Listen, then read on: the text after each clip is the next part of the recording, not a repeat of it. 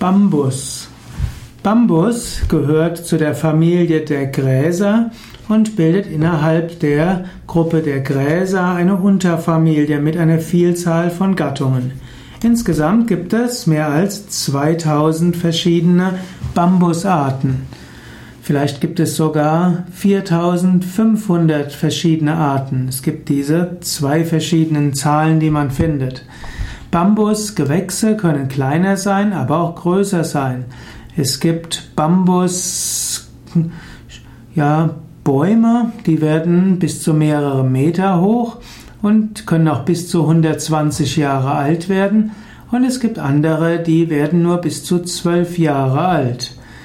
Bambus kann auch verwendet werden für Flöte. Bekannt ist zum Beispiel die indische Bansuri-Flöte, eine Bambusflöte.